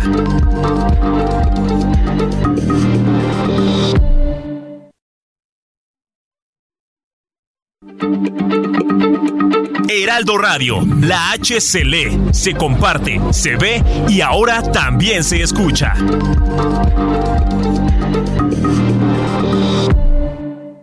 Todavía hay más información. Continuamos. El 12 de noviembre se celebra el Día Mundial contra la Neumonía, una enfermedad que representa la quinta causa de muerte en México, pero que se puede prevenir a través de la vacunación. Consulta con tu médico sobre las vacunas recomendadas para ti y tu familia. Acude hoy al hospital, clínica de salud o centro de vacunación más cercano y protégete. Porque cuando prevenimos, respiramos tranquilos. Sobre los esquemas de vacunación, consulte previamente a su médico. Un mensaje de Pfizer con autorización 22330021B0815. Las noticias en resumen. Luego de someter y amarrar a un matrimonio una mujer y su hija menor de edad fueron detenidas por la policía de Monterrey, Nuevo León. Las dos mujeres arribaron hasta un hotel de la colonia obrera en donde sometieron a una pareja para exigirles que retiraran dinero de un cajero. La Defensoría de los Derechos Humanos del Pueblo de Oaxaca informó que un hombre murió en la cárcel de San Andrés, Chicahuaxla, en la zona Triqui del estado. Con esta sería la sexta persona que fallece en una cárcel municipal, entre ellas un migrante de Senegal. El presidente de Chile, Gabriel Boric, llegó a México en el avión presidencial. El mandatario llegó en compañía de su pareja, Irina Caramanos, para la visita oficial en nuestro país. Esto informó la Cancillería. Al menos siete personas murieron y otras resultaron heridas en un nuevo tiroteo ocurrido en un supermercado Walmart en Virginia, Estados Unidos. De acuerdo con los primeros reportes, el tirador se quitó la vida después del ataque. Lo mejor de México está en Soriana. Aprovecha que la manzana Golden en bolsa está a 23.80 el kilo. Sí, a solo 23.80 el kilo. Y el melón chino a 16.80 el kilo. Sí, a solo 16.80 el kilo. Martes y miércoles del campo de Soriana. Solo 22 y 23 de noviembre. Aplican restricciones. Bueno, pues eh, aquí le hemos dado seguimiento desde la semana pasada a este tema del buen fin, ¿no? Si era por ahí alguna oportunidad de reactivación económica, es, es, es complicado, es, es, es eh, difícil hablar de decirle a las personas salga, no compre lo que quiera porque pues, es necesaria la reactivación económica cuando al mismo tiempo pues están tomando medidas de incremento en las tasas de interés y las tasas de interés suben para que el dinero sea más caro, para que el crédito sea más caro y eh, en pocas palabras para que la gente deje de consumir. Entonces, la, lógica en esa, en esa medida que México siempre va siguiendo lo que hace Estados Unidos, ¿no? Entonces, cuando la Reserva Federal allá en Estados Unidos aumenta las tasas de interés, pues las aumentan aquí. Y uno dice, bueno, ¿y por qué me quieres hacer el crédito más caro, el dinero más caro para que dejes de consumir? ¿Y para qué quieres que deje de consumir? Para que eh, los, eh, los, los, los eh, productos, al no tener tanta demanda, la oferta de productos entonces disminuye. Esa es la lógica, pues, de quienes toman esa medida. Decimos, si le decimos a la gente que no consuma, entonces los fabricantes, los proveedores, la cadena de abastecimientos, pues van a decir, ¿sabes qué? Se nos está quedando tal y cual producto, entonces vamos a bajar el precio. Eso es a grandes rasgos. ¿Será efectivo? En México está, además de esos, de estas medidas que se aplican en nuestro país también desde Palacio Nacional se aplican unas medidas donde dicen no es congelar los precios, pero pues les vamos a pedir que este que no suban el precio de, de, de, algunos alimentos, de las tortillas y demás. Hay almacenes grandes, muy grandes, este, pues un supermercado, por ejemplo, que puede bajar el precio del pan y ponerlo al costo o por abajo del costo, pero pues es, casi casi lo regala porque sabe que la gente va a entrar al súper hasta el fondo, por allá por una tortilla y por una barra de pan y en el camino va a agarrar otro montón de cosas que no bajan de precio, ¿no? Pero no es lo mismo poner a competir a un socio de Lantad con una panadería chiquita, con una tortillería o con una tiendita abarrote. El hecho es que en medio de todo esto, pues estuvo también este, este tema del buen fin. Vamos a ver cómo salieron los números. Ayer nos decían, pues con, cierto optimismo que, que, iban bien, pero será hasta finales de esta semana cuando se tengan los números, los números adecuados. ¿Qué ha pasado en todo esto? ¿Realmente bajaron los precios? ¿Realmente lo, lo, lo que le interesa al consumidor? Acuérdese que las familias cayeron en pobreza, aumentó el número de familias en pobreza y pues más bien están buscando la canasta básica. Se incluye en esta reducción de precios con todas estas eh, medidas que se anuncian desde Palacio Nacional, más todas estas medidas que se anuncian de bajar los precios. ¿Qué dice Cuauhtémoc Rivera, presidente de la Alianza, Nacional de Pequeños Comerciantes? Qué gusto saludarte, Cuauhtémoc. ¿Cómo estás? El, el gusto es mío, Javier, Ana María. Saludar a tu auditorio y poder conversar de esto que a todos nos tiene ocupados y preocupados ya desde hace un buen rato. Más de 40 quincenas consecutivas con una inflación fuera del rango objetivo, muy lejos del rango objetivo previsto de 3%. Estamos con una inflación alimentaria muy de dos dígitos. Y bien decías, en el, entrando en materia, la canasta PASIC eh, que se puede ofertar en el, en el canal moderno, pues realmente eh, tiene eh, muchos ingredientes de gancho comercial, hay que decirlo claro.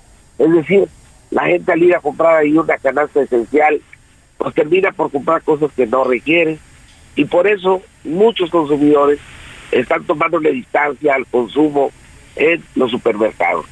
Están orientando su consumo, pues obviamente, a los comercios locales, están orientando su consumo a los a los puntos de venta que pueden entender que encuentran los productos a precio más asequible. Nosotros hicimos un estudio en todo el país en esta última semana sobre cómo estaba el promedio de la canasta de los 24 alimentos de la PASIC 2 eh, en cada una de las entidades. Y resultó que ninguna en promedio está esta canasta de alimentos por debajo de los 1.038 pesos que es el compromiso con el que se lanzó el 3 de octubre el PASIC 2. Entonces, encontramos que Tabasco es, por ejemplo, el estado en donde la canasta promedia un precio hasta de 1.526 pesos, en Oaxaca 1.386, en Guerrero 1.309 y en Baja California 1.291. Estos estados lideran el costo de los alimentos al, más altos que se están dando en la última vida. Y en ningún estado la canasta pacífica está por debajo de los 1.038 pesos. ¿Y por qué? ¿Por qué no se ha logrado esa, esa meta? Si se reúnen, los convocan, no sé si los convocan a ustedes también, y, y, dicen, ahora sí, no será, no vamos a, a ¿cómo se dice?, a, a, controlar los precios, pero pues va, va a bajar porque pues este le va a echar montón entre todos. ¿Qué es lo que sucede entonces? Mira, lo que sucede, Javier, primero no, no convocan a todos, ¿eh? No han convocado al pequeño comercio, ya no digo antes, a ninguna de, de ninguna forma al pequeño comercio. Ah, esto ha sido entre el canal moderno, algunos proveedores y el gobierno federal. Ahora, en el último anuncio, participó una de las empresas, la monopólica del maíz y de la masa y de la tortilla que, que hay en el país, que es Gruma, y ahí hubo un compromiso. Bueno, ¿qué pasó con la tortilla? La tortilla ahorita vale el kilo más caro que el dólar. Este, el promedio nacional está en 22 pesos y en algunos estados el kilo de tortilla está hasta en 29, 27 pesos. Realmente no, ha podido prosperar esto porque los alimentos siguen los, los productos agropecuarios y los distintos productos del abarrote y de las demás categorías de aseo personal, de limpieza, siguen empujando los precios arriba, porque lo que está pasando en el país es que la microeconomía, el consumo eh, local, el consumo esencial, es la zona hepática que nos iguala a todos, a todos los estratos sociales. Y esa zona hepática de consumo es la que se está encareciendo junto con el costo de los servicios.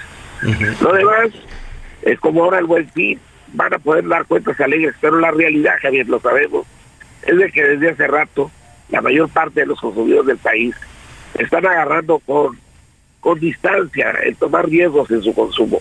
Eh, yo tengo la convicción de que con este buen fin, eh, mucha gente la pensó y no se aventó a lo hondo eh, con respecto a deuda. Entonces, estamos en un momento crítico, vaya. Ahí estamos hablando de los consumidores, pero ¿cómo les fue, cómo les fue a ustedes a los pequeños comerciantes? Yo sé que en el camino pues hay confusión y algunas personas se habrán acercado con ustedes que no sé si tienen la capacidad, digo, comparado con una, con una cadena de grandes almacenes, este, pues donde le dicen al proveedor, oye, pues tienes tú que bajar el precio. Ustedes también le pueden decir a su proveedor, oye, bájale el precio para ofrecer un descuento. No, no, esto no ocurre. Mira, realmente la suerte del pequeño comercio es la de la suerte principal. La gente sabe, al final del día todos somos consumidores, que los productos no bajan por decreto, no bajan por buena voluntad, y los proveedores no te bajan las cosas nada más porque este se, dio una consigna en el aire. No, no, no. Las cosas ocurren, eh, en el mercado ocurren de manera muy fría. Aquí está la oferta, si la quieres o no la tomes. Y el que la necesita la toma. Entonces, de alguna manera, la oferta y la demanda del país no han sido tocadas por el por el, la estrategia del país. Entonces, lo esencial sigue en este país siendo muy caro por cuestiones diversas como es el costo de la energía, el factor de la seguridad, el, el sí mismo, el, lo caliente del mercado está en lo difícil que es vender.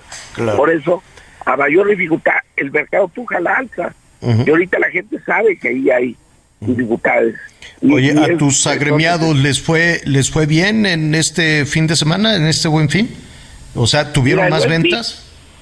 el buen fin lo que hace es que resiente el consumo esencial a aquellos que se, que se dejaron caer a la alberca del consumo suntuario.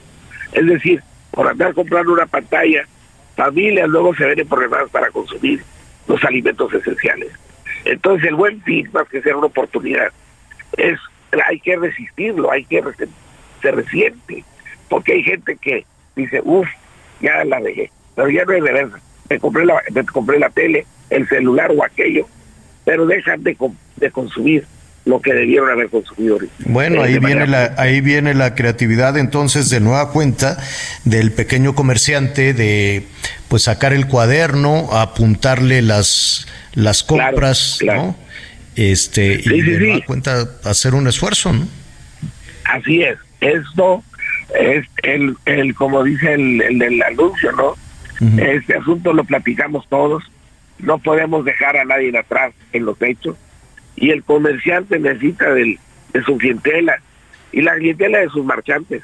Entonces ahí nos vamos dando la mano todos, pero realmente el, reporte que damos ahora, lamentablemente Javier, no hemos podido dar un reporte eh, eh, positivo porque no se ha dado. Eh, ¿Qué quisiéramos nosotros?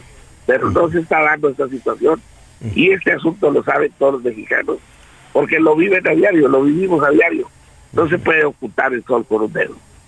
Pues mira, viene, viene, ojalá esta temporada ya del, último jalón del año, el último mes, donde empieza a caer un, un, poquito, donde empieza a caer el dinerito extra, pues nos vamos a acercar con el marchante y decir, a ver, saca tu cuaderno, cuánto me fiaste, y, y, probablemente la, la forma de consumo sea diferente y ya le pueda significar un respiro también a los pequeños, a los pequeños comerciantes. Cuauhtémoc, te agradezco mucho, te oyes estás un poquito malón. Sí, sí, fíjate que me, me mojé por ahí, y me cayó una lluvia. No ah. traía paraguas y, pues me fue. Bueno, mientras no, sea que dormiste destapado, todo me parece bien. Ah, no, no, no, destapado. Me mojé y pero ya, ya estoy tomando medicamento. Gracias, Javier. Cuídate mucho, Cuauhtémoc. Un abrazo fuerte. Gracias, señor. Cuídese mucho igual. Ana María, hasta luego.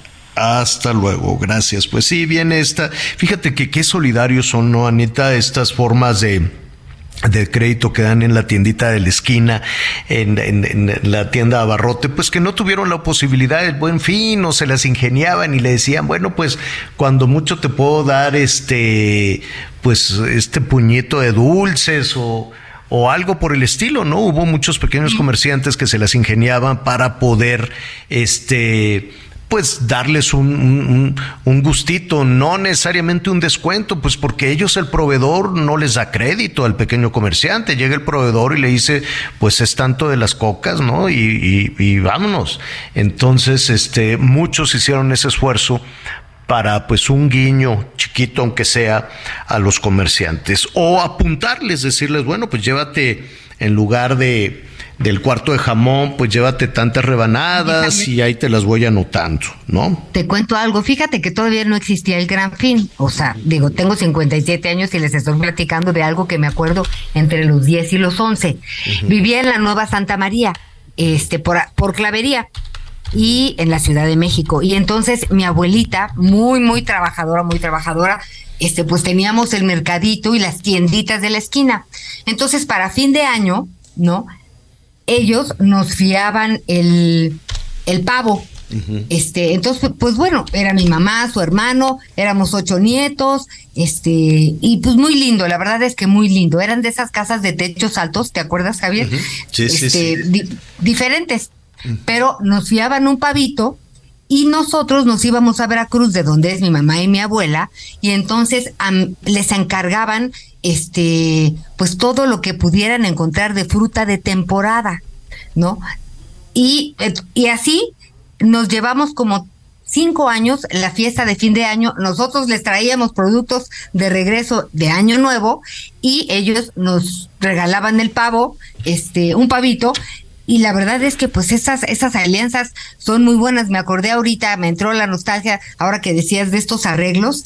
Y pues qué importante es trabajar en comunidad, Javier. Nos tenemos pues que jalar unos a otros, no hay pues manera. Sí, y, y eh, todo, imagínate em, que, que una persona llegue a un supermercado, a uno de estos grandotes, y que llegue a la casa y que le diga a la caja, ¿no? Y que le diga a la cajera, ¿me puedes apuntar este el mandado y yo vengo el sábado y ahí te voy dando? Pues no, por eso han funcionado y siguen funcionando los este, ¿cómo se dice? pues los negocios, los comercios de la esquina, donde son, mira, se conocen todo el mundo, como tú muy bien señalas y recuerdas con mucho afecto a este abarrotero, pues la verdad es que de eso se trata y por eso muchas tiendas de abarrote pues están enfrente de, de los, de, de, los grandes eh, negocios. Ahora, no estoy hablando mal de, de la ANTAD, ni mucho menos, ¿no? Es cierto que, que tienen mucha, ellos al comprar en volúmenes muy grandes, pues tienen la posibilidad también de dar precios, de dar precios bajos, ¿no? Que el de, la tiendita de la esquina pues no tiene la oportunidad de este de comprar tan barato y pues por eso pues por eso compiten, ¿no? Y dicen, ¿cómo puede competir una tienda de abarrote que está a cruzar la calle de un supermercado tan grande?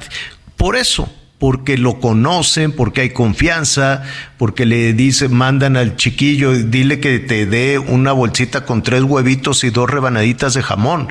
Y así se las da, ¿no? Tres huevitos y dos rebanaditas de jamón y dice mi mamá que me lo apuntes. Ah, bueno, sí, cómo no.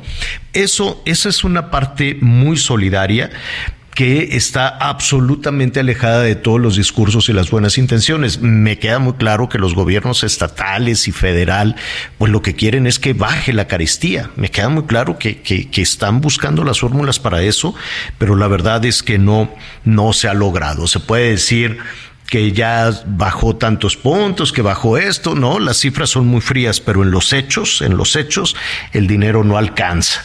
Así es que, este, pues ahí está, acercarse de nueva cuenta a las, este, a la tiendita, a la tiendita de la esquina para muchísimas, para muchísimas personas.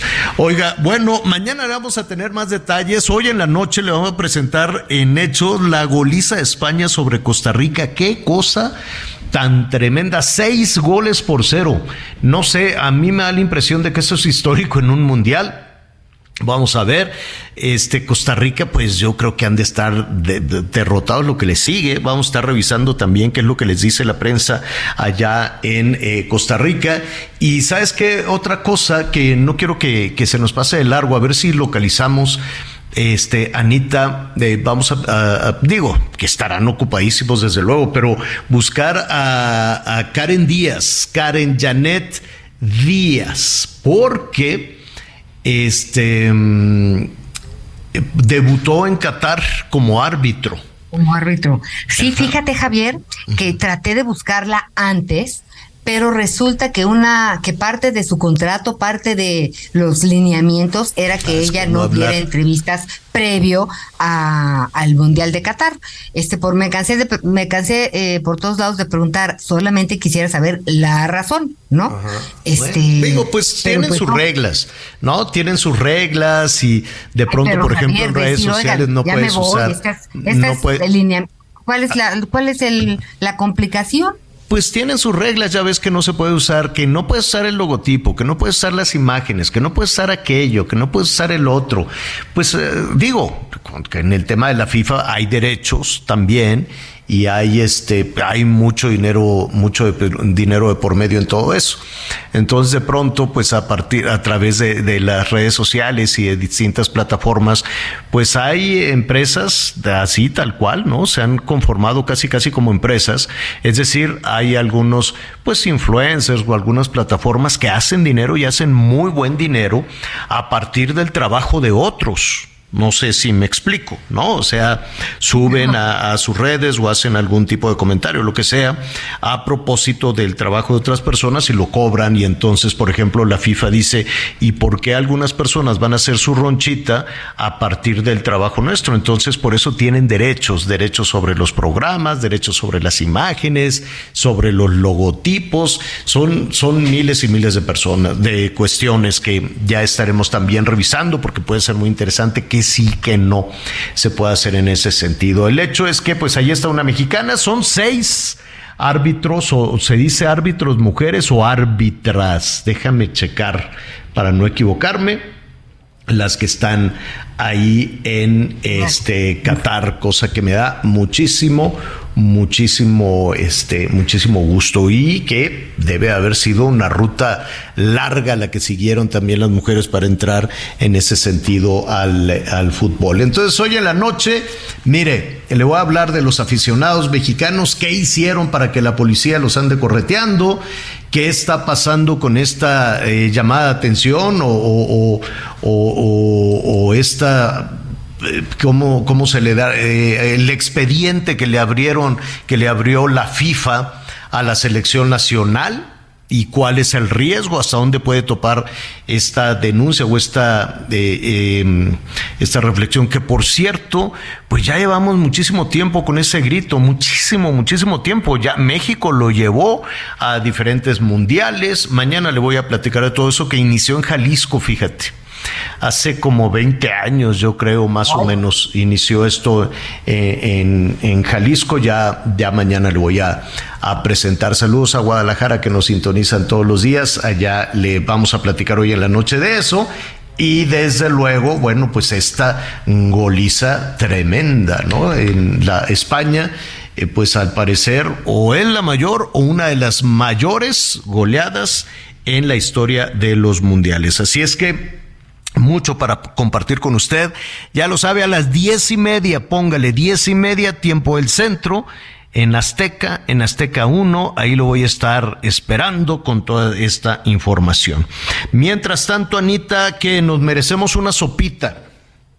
Ay, no, para este, bueno, sí, sí, tienes razón. Una, una sopita de jitomate se te antoja. Es que yo ya iba a ir por algo más fuerte porque. Eh, ¿Ya? Pero sí, ¿qué día? Apenas es martes. ¿Qué día es hoy? No, miércoles, Ya es el rico rumbo al fin. Ya es miércoles, sí, sí es cierto. Estamos acercando al fin. Bueno, pues ya está. Oiga, bueno, y entonces si te llega la invitación, a ver de qué tamaño es la invitación de la boda, si es así sobresote o sobrecito, este, es de largo o... No, mira, ella, ella, ella, ella, pues es, ella es muy auténtica, muy discreta, este, y pues está muy feliz porque sí, se, a los dos se les iluminan sus ojitos cuando se ven, pero yo creo que sí va a ser, este, pues con sus hijos, su mamá. Pues, mañana lo platicamos que tengas más detalle de dónde va a ser y qué te vas a poner y todo eso. No, no, no. pues. Bueno, Anita Lomelí, gracias. Bye. Gracias. Miguel Aquino estará con nosotros la próxima semana. Yo soy Javier Alatorre. Muchísimas gracias. Siga con nosotros Salvador García Soto en el Heraldo Radio. Un segundo más de vida yo. A Dios le pido que si me muero sea de amor y si me enamoro sea de vos y que de tu voz sea este corazón. Todos los días a Dios le pido. Gracias por acompañarnos en las Noticias con Javier La Torre. Ahora sí ya estás muy bien informado.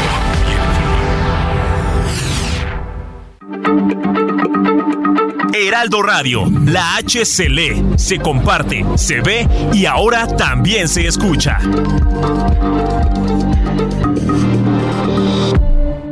En miércoles de plaza, saber elegir es un arte. En tienda y lacomer.com, el tomate verde sin cáscara está a solo 12.90 el kilo. Ven a la comer y descubre. When you make decisions for your company, you look for the no-brainers. And if you have a lot of mailing to do, stamps.com is the ultimate no-brainer. It streamlines your processes to make your business more efficient, which makes you less busy.